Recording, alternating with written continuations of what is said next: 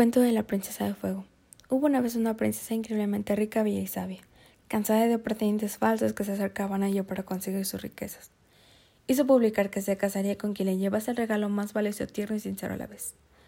El palacio se llenó de flores y regalos de todos los tipos y colores, de cartas de amor incomparables y de poetas enamorados. Y entre todos aquellos regalos magníficos, descubrió una piedra, una simple y sucia piedra. Intrigada, hizo llamar a quien se la había regalado. El joven llegó diciendo esa piedra representa lo más valioso que le puedo regalar.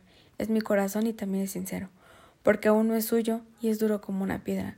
Solo cuando se llene de amor se ablandará y será más tierno que ningún otro. El joven se marchó tranquilamente, dejando a la princesa sorprendida y atrapada. Quedó tan enamorada que llevaba consigo la piedra a todas partes, y durante meses llenó al joven de regalos y atenciones. Pero su corazón seguía siendo duro como la piedra en sus manos. Desanimada, terminó por arrojar la piedra al fuego.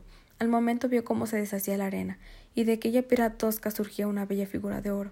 Entonces comprendió que ella misma tendría que ser como el fuego, y transformar cuando tocaba separando lo inútil de lo importante. Durante los meses siguientes, la princesa se propuso cambiar el reino, y como la piedra, dedicó su vida, su sabiduría y sus riquezas, a separar lo inútil de lo importante. Acabó con el lujo, las joyas y los excesos. Y la gente del país tuvo comida y libros.